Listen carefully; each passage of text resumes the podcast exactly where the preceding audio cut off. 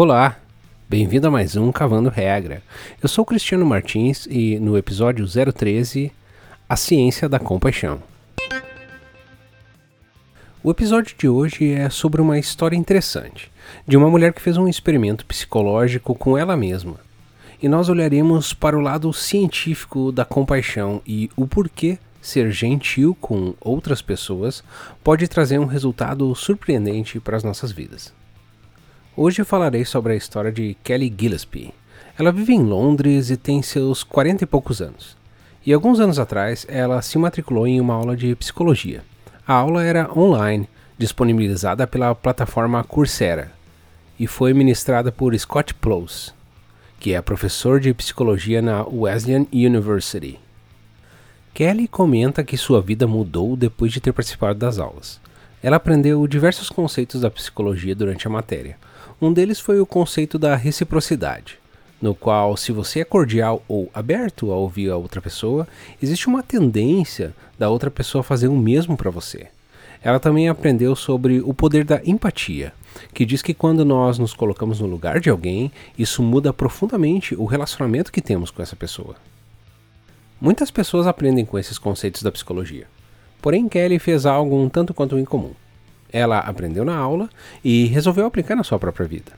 Kelly conta que costuma passar muitas horas lendo livros e que vai todos os dias à biblioteca que fica perto da King's Cross, já que seu marido trabalha algumas quadras dali. Ela comenta que sempre encontra ele depois do trabalho, mas ela costuma sair da biblioteca pelas 4 horas, enquanto seu marido fica pronto só pelas 6. Como ela ainda tem algumas horas sobrando, ela costuma parar num café que tem ali perto e fica observando as pessoas caminhando de um lado para o outro. E lá tinha aquele moço, sempre sorrindo, apesar do fato de não ter para onde ir, nenhum trabalho e nenhum dinheiro, mas ele era sempre tão espontâneo e que ele começou a dar para ele o troco do café que ela tinha no bolso. Isso continuou por alguns bons meses até ela começar a conhecê-lo um pouco melhor e entender o que tinha acontecido para ele ter saído de casa e ter vindo para Londres. Kelly então descobriu que seu nome era Simon e o convidou para sentar e tomar um café. Ela conta que um certo dia Simon estava passando pelo outro lado da rua. Ela comenta que ele caminhava para cima e para baixo pela Tottenham Court Road o dia inteiro e que à noite ele entrava no Night Bus, uma linha que circula à noite enquanto o metrô não funciona. E ele ficava rodando, rodando até chegar às seis da manhã, na esperança de conseguir dormir um pouco e não ser atacado pelos baderneiros que costumam frequentar esse tipo de transporte por lá. Então, para fazê-lo se sentir um pouco mais confortável, Kelly decidiu começar a falar um pouco sobre a vida dela. Que ela estava ali esperando o marido, também contou quanto tempo eles viviam junto, esse tipo de coisa. E por ter falado essas coisas, Simon se sentiu confortável em falar um pouco sobre ele.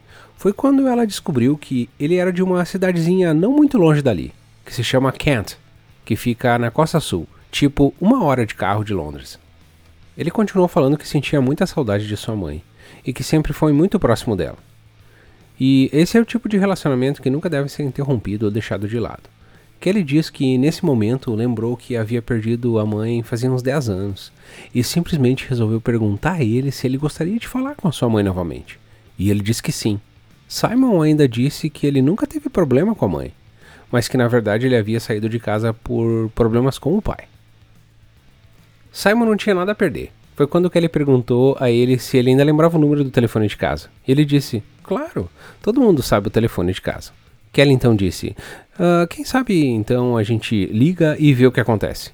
Ele inicialmente não queria, mas Kelly ligou e conheceu a mãe dele. Ela ligou e disse: Oi, eu sou amiga de Simon. Foi quando a mãe começou a chorar, pois fazia mais de três anos que ela não tinha nenhuma notícia dele. Ela não sabia se ele estava vivo ou morto.